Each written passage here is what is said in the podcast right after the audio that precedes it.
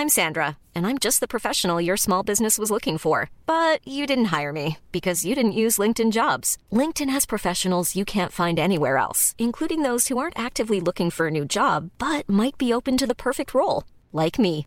In a given month, over 70% of LinkedIn users don't visit other leading job sites. So if you're not looking on LinkedIn, you'll miss out on great candidates like Sandra. Start hiring professionals like a professional. Post your free job on linkedin.com/people today. Many of us have those stubborn pounds that seem impossible to lose, no matter how good we eat or how hard we work out. My solution is PlushCare. PlushCare is a leading telehealth provider with doctors who are there for you day and night to partner with you in your weight loss journey. They can prescribe FDA-approved weight loss medications like Wagovi and Zepbound for those who qualify. Plus, they accept most insurance plans. To get started, visit plushcare.com slash weight loss. That's plushcare.com slash weight loss. Millions of people have lost weight with personalized plans from Noom, like Evan, who can't stand salads and still lost 50 pounds. Salads, generally, for most people, are the easy button, right? For me, that wasn't an option. I never really was a salad guy. That's just not who I am. But Noom worked for me. Get your personalized plan today at Noom.com. Real Noom user compensated to provide their story. In four weeks, the typical Noom user can expect to lose one to two pounds per week. Individual results may vary.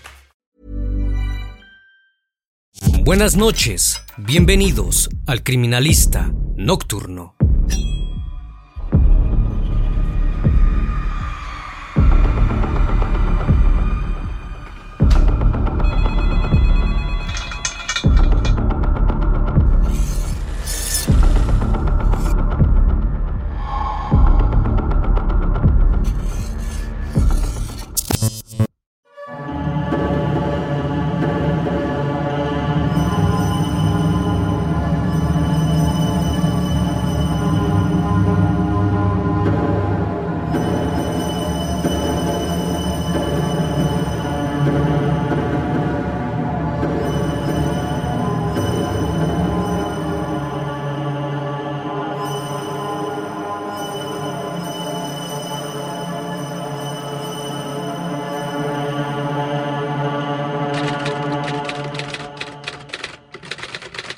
Era el 30 de julio de 2008.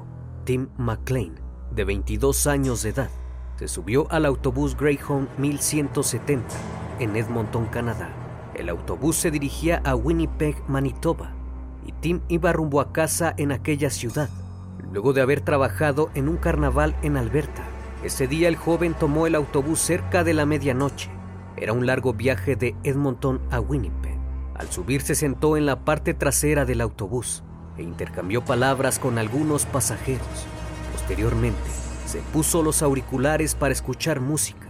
Tim estaba justo frente del baño y apoyado contra la ventana tratando de dormir, cuando un hombre caminó por el pasillo y se detuvo frente a él. El criminalista nocturno. El hombre era Vince Lee, de 40 años de edad, un hombre alto y con gafas de sol perfectamente normal quien había subido al autobús en la parada Brandon a las 6.55 de la tarde, varias paradas después de Tim. Inicialmente se había sentado en la parte delantera del autobús, pero en algún momento del viaje alrededor de las 8 de la noche se trasladó a la parte trasera del mismo. Dejó su bolso en el compartimiento superior y se sentó al lado del chico. Para ese momento llevaba cerca de 19 horas en el autobús cuestión de minutos, otros pasajeros vieron al hombre ponerse de pie y apreciar cómo en su mano tenía un gran cuchillo de caza, con el que de la nada comenzó a apuñalar a Tim en la garganta y el pecho una y otra vez. Los pasajeros empezaron a gritar y el conductor del autobús se detuvo y abrió las puertas. Todos los pasajeros se bajaron aterrados, dejando solo a Tim con aquel sujeto. La expresión de su cara era despreocupada, sin mostrar ninguna emoción en el acto. Mientras todo esto ocurría, los pasajeros estaban parados al costado de la carretera. Fue entonces que un conductor de una camioneta se detuvo para ver qué estaba sucediendo. Al saber lo que ocurría, corrió a su vehículo, tomó una palanca de hierro y un martillo, y le pidió al conductor las llaves y echó el cerrojo a la puerta del autobús, con la finalidad de que el agresor no escapara. El grupo de personas llamó al número de emergencias para reportar el suceso. El conductor observó que el agresor probablemente iba a tratar de mover el autobús, así que apretó un botón que se encontraba en la parte trasera para inmovilizar el camión. Pero lo peor estaba por venir. Mientras los 34 pasajeros y el conductor observaban la escena horrorizados, el sujeto comenzó a caminar de un lado a otro al interior del autobús. Se acercó a Tim y le cortó la cabeza. Luego la levantó y se la mostró a todos los pasajeros. Después la dejó caer en el piso. Durante las horas que duró el ataque, la policía trató de negociar con el individuo para poder arrestarlo, sin poner a nadie en peligro. Mientras todo esto ocurría, Vince extrajo algunos órganos y comió parte de ellos y de su carne. Muchos de los pasajeros lloraban, otros se desmayaron, algunos no pudieron aguantar las ganas de vomitar, muchos otros estaban molestos inacción de la policía ante el hecho que estaban presenciando y querían ir por sí mismos para detener al sujeto, pero la policía de montada de Canadá no se los permitió. La policía convocó a negociadores especiales y una unidad táctica fuertemente armada. Lee era peligroso, pero solo tenía un cuchillo y los policías tenían armas y lo superaban en número. Se quedaron ahí y no hicieron nada mientras Lee comía partes del cuerpo y caminaba alrededor del autobús. A la 1.30 de la mañana, el agresor rompió una ventana e intentó escapar. Sin embargo, la policía le disparó con una pistola Taser dos veces. Lo atraparon e inmediatamente fue arrestado. La cara del hombre estaba cubierta con la sangre de Tim y sus primeras palabras después de que lo arrestaran fueron, lo siento, soy culpable, por favor, quíteme la vida. El autobús estaba hecho un desastre. Había rastros de carne por todos lados, además de rastros hemáticos. Los oficiales colocaron en bolsas de plástico las partes del cuerpo de la víctima, sin provocación alguna. Vince atacó a Tim, lo apuñaló varias veces y le sacó los ojos, parte de su corazón y trozos de carne. Las partes del cuerpo del joven fueron encontradas en el autobús, pero parte de su corazón no se halló, por lo que está por demás decir que el agresor se lo comió. Cuando el sujeto fue revisado, pudieron encontrar la nariz, la oreja y la lengua de la víctima en los bolsillos de sus pantalones. Del interior del camión no se pudo recuperar nada, el seguro de viaje cubrió todas las pérdidas de las pertenencias de los pasajeros. La madre de Tim, por su parte, había escuchado en la radio la noticia, pero nunca imaginó que el chico, al cual habían atacado, era su hijo. Nadie daba crédito al actuar de la policía, pues fueron cinco horas que duró el ataque, en donde no hicieron nada y permitieron que Vince profanara el cuerpo. Según los informes, el agresor no conocía a su víctima, jamás se habían visto. Nadie se explicaba por qué acabaron con él de una manera tan espantosa. Timothy Richard McLean nació el 3 de octubre de 1985 en Winnipeg, Canadá, tenía solo 22 años al momento del hecho. Era conocido por ser una persona aventurera que amaba viajar y conocer gente nueva era un hijo muy amado por sus padres, Tim McLean Sr. y Carol Dean. Ambos estaban separados. El chico era amante de los deportes y era muy atlético. En 2008 había aceptado laborar como empleado de un carnaval, pues era el trabajo ideal para él, quien en ese momento de su vida se aburría fácilmente de los empleos y prefería experimentar y vivir la vida. No quería estar atado a un lugar y a un trabajo por mucho tiempo. El carnaval le permitió esa libertad tan anhelada y a través de eso tuvo la oportunidad de conocer a muchas personas diferentes cada noche. Le encantaba hablar con la gente y tenía muchos amigos, pues era un sujeto muy extrovertido. Meses antes del acontecimiento, tenía pensado mudarse a Columbia Británica, pues en una visita a aquel lugar, tomó la decisión de que ese sería el lugar perfecto para vivir. Para finales de julio de 2008, el carnaval donde el chico trabajaba estaba en Edmonton y la próxima parada sería la ciudad de Regina. Pero antes de marcharse nuevamente, tomó la decisión de ir a su casa en Winnipeg para hacer los preparativos de su mudanza a Columbia Británica. Sus compañeros de trabajo se ofrecieron a comprarle un boleto de avión hasta su destino, pero Tim se negó y prefirió abordar el autobús Greyhound 1170 que le llevaría 24 horas de viaje hacia el este. Lo que jamás imaginó fue el desenlace de dicho viaje. McLean estaba ansioso por ver a su familia y amigos. Sin embargo, este sería su último viaje y nunca llegaría a conocer a su hijo, que nacería cinco meses después, debido a la relación que tenía con su novia Colin Gestry, la madre del niño. El 5 de agosto de 2008, Vince Lee fue llevado al tribunal de Portage-la-Prairie, pues fue acusado de asesinato en segundo grado. Durante el juicio, los familiares de la víctima tuvieron que ver las terribles fotos del lugar de los hechos, las cuales eran brutales. Lee se negó a contratar a un abogado. Sin embargo, quienes lo representaron declararon que no podía ser responsable de lo que hizo, debido a que había sido diagnosticado con esquizofrenia, y el juez estuvo de acuerdo debido al diagnóstico previo. Lee fue declarado no responsable penalmente por enfermedad mental, pues se determinó que había sufrido un episodio psicótico un día antes del hecho y dijo que unas voces le obligaron a cometer el asesinato. Ante el juez, Lee pidió perdón por lo que había hecho y solicitó que lo ejecutaran. El psiquiatra testificó que el imputado realizó el ataque porque la voz de Dios le dijo que ejecutara a McLean no había salido completamente de la fase psicótica en ese momento, pero estaba empezando a darse cuenta de lo que había hecho, así que se determinó enviarlo a un centro psiquiátrico provincial de alta seguridad durante un año para que pudiera ser evaluado y tratado de acuerdo con su condición. Vince Weigen Lee nació el 30 de abril de 1968 en la ciudad de Dandong, en China. Tenía 40 años al momento de su arresto de 1994 a 1998. Trabajó en Beijing como ingeniero de software. Había emigrado a Winnipeg, Canadá en el año 2001. Lee se había graduado de la universidad con una licenciatura en informática, aunque estudió ciencias de la computación en China. No pudo encontrar un trabajo estable en Canadá y pasó por diferentes lugares sin conseguir algún empleo estable. Fue entonces que comenzó a trabajar en una iglesia para poder mantener a su entonces esposa Ana. Tras su paso en la congregación, se convirtió en creyente.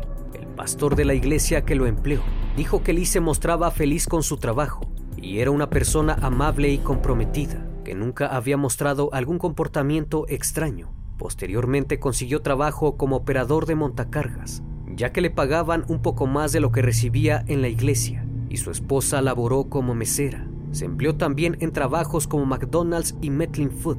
En el año 2006 se convirtió en ciudadano canadiense y repentinamente dejó a su esposa sola en Winnipeg y él se mudó a Edmonton, donde se volvió a emplear en una tienda de autoservicio. Tiempo después, su esposa se mudó con él, pero su relación se quebró y se divorciaron. Cuatro semanas antes del asesinato, lo habían despedido de su actual trabajo en Walmart por problemas con otros empleados. Ese mismo mes experimentó alucinaciones auditivas. Vince creyó que Dios le habló y le dijo que se mudara de Edmonton a Winnipeg, pues había sido elegido para cumplir una misión importante. Tenía que vencer a los extraterrestres. Así que acudió a Canadian Tire y compró un cuchillo para cualquier emergencia durante el viaje para poder protegerse de un ataque extraterrestre. Vendió también todas sus posesiones y tomó el autobús hasta allá. El transporte era el mismo en el que Tim viajaba. A pesar de que Lee ya estaba divorciado, mantenía una relación con su exesposa Ana y había estado con ella justo antes de que él se fuera a tomar el autobús. Antes de que Vince se marchara, dejó una nota para su exesposa que decía, Me fui, no me busques más, ojalá seas feliz. Sin duda alguna, algo estaba pasando por la mente de Lee. El 28 de julio abordó un autobús de Greyhound con destino a Winnipeg. Al día siguiente se bajó del autobús en Erickson con tres piezas de equipaje y pasó la noche sentado en un banco. Según testigos, se quedó ahí sentado toda la noche mirando al vacío. El 30 de julio puso un letrero y vendió su nueva computadora a un adolescente por 60 dólares. Lee finalmente abordó el autobús que iba a Winnipeg, que transportaba a McLean justo antes de las 6 de la tarde. Dos horas después comenzaría el ataque en el autobús 1170. Muchos se preguntaron por qué de la nada este sujeto atacó a Tim McLean. Ellos lo sabrían en el juicio. el cual comenzó el 3 de marzo de 2009, con Lee siendo declarado no penalmente responsable. Esto significa que él aceptó que se cometió la infracción, pero afirmó que él era incapaz de saber qué es lo que estaba haciendo. En el tribunal los psiquiatras dijeron que el sujeto no podía ser considerado responsable penalmente porque había tenido un episodio psicótico. Un psiquiatra testificó que Vince estaba escuchando voces durante el ataque. Creía que era la voz de Dios, que le dijo que tenía que asesinar a Tim porque era una fuerza del mal y lo ejecutaría. En respuesta a eso, y en estado temeroso y de pánico, llevó a cabo esos actos. Dijo que creía que Tim era capaz de volver a la vida y por esa razón lo cortó en múltiples pedazos. Vince declaró que la voz le dijo que era la tercera historia de la Biblia y que era la segunda venida de Jesús y que debía salvar a la gente de un ataque extraterrestre. Su exesposa Ana le dijo a la policía que en el año 2004 Vince estaba actuando de manera muy extraña y en el transcurso de varios días casi no comía ni dormía. Lloraba y decía que veía a Dios debido a su comportamiento tan extraño. Vince estuvo en un centro psiquiátrico en el año 2005 sin embargo, fue dado de alta y se negó a recibir algún tratamiento. En una ocasión la policía lo encontró caminando por la carretera en Ontario. Cuando se le cuestionó a dónde iba, dijo que se dirigía a esa ciudad porque estaba siguiendo el sol, así como se le ordenó Dios. Fue entonces que se preocupó más por su estado de salud mental. Además dijo que solía estar fuera por largos periodos de tiempo y que hacía viajes en autobús sin explicación alguna. En otras ocasiones lo encontraba en su cuarto divagando y hablando solo, a pesar de no tener un historial de enfermedad mental antes del hecho. Un psiquiatra diagnosticó a Vince con esquizofrenia. El presidente del tribunal aceptó el diagnóstico y dictaminó que Lee no sabía lo que hacía al momento del ataque. Finalmente, el juez determinó que Vince no era responsable penalmente del asesinato y ordenó que lo remitieran al Centro de Salud Mental de Shilker, pues según los psiquiatras, el tratamiento podía ayudar a Lee a darse cuenta de lo que había hecho y podría aceptar que había canibalizado a McLean. Por supuesto que los familiares de la víctima no aceptaron la decisión del juez, pues quizás Vince con el tratamiento mejoraría y se daría cuenta del daño que hizo. Sin embargo, la madre de Tim dijo que su hijo jamás regresaría a la vida y tendría que soportar el dolor por el resto de sus días. También dejó muy en claro estaba preocupada por lo que podría suceder con Lee, pues si dejaría de tomar sus medicamentos y volviera a cometer un crimen, el sistema diría que estadísticamente no se suponía que esto sucedería. Entonces, se podría volver a justificar su enfermedad mental ante un nuevo asesinato. El psiquiatra dijo que antes de dar de alta a un paciente, se realiza una evaluación de riesgos. Lo que evalúan es si tiene conocimiento de su enfermedad o no también evalúan si cumple con su medicación y comprende la necesidad de tomar su medicamento. Además, evalúan si tiene alguna adicción, cosa que Lee no tiene. Incluso se evalúa si tiene algún rasgo psicopático. Dado caso de no presentar ningún altercado durante su estancia en el centro de salud mental, es considerado un paciente ideal que puede reingresar a la sociedad con una probabilidad muy baja de que vuelva a cometer un crimen. Carol Dedin Finalizó diciendo, nada cambió para los demás, pero para mí el mundo se detuvo. No creo que deba importar si eres o no un enfermo mental. Si privas de la vida a alguien, deberías perder tu libertad. Un año después, los psiquiatras permitieron a Lee dar paseos al aire libre supervisados por los médicos dentro de su centro de salud mental el 16 de febrero de 2011. Dos pasajeros que estuvieron a bordo del autobús 1170 presentaron una demanda en contra de Vince Lee, de la empresa de autobuses Greyhound, así como la Real Policía de Montada y el gobierno de Canadá por haber sido expuestos a la decapitación. Cada uno de ellos solicitó 3 millones de dólares en daños y prejuicios. El 17 de mayo de 2012 se informó que Vince Lee había disfrutado de pases temporales que le habían permitido salir del centro de salud mental para visitar la ciudad bajo la supervisión de una enfermera y un agente del orden público. En febrero de 2017, Lee recibió el alta absoluta, pues según los psiquiatras, al fin comprendió que esa voz que escuchó era un síntoma de esquizofrenia y no la obra de un poder divino. Lee viajó tratando de encontrar a los extraterrestres que se suponía debía destruir. Cuando vio a McLean ese día, pensó que él era un extraterrestre y que estaba destinado a asesinarlo. Según las voces en su cabeza, estaba haciendo un bien al mundo tras acabar con aquel hombre dormido, aunque ahora sabe que está completamente mal que con nada podrá reparar el daño causado. Tras su liberación se mudó a la comunidad de Manitoba y luego de unos años cambió su nombre a Will Lee Breaker. La Junta de Revisión del Código Penal de la provincia dictaminó que ya no está obligado a asistir a revisiones anuales o cumplir con las condiciones, pues es un paciente totalmente rehabilitado. ¿Qué piensas tú? Una vez más, damas y caballeros, un placer estar con ustedes esta noche. No me queda más que desearles que sigan pasando un excelente día y estén de lo mejor. Esto es El Criminalista Nocturno. Hasta la próxima emisión. Buenas noches.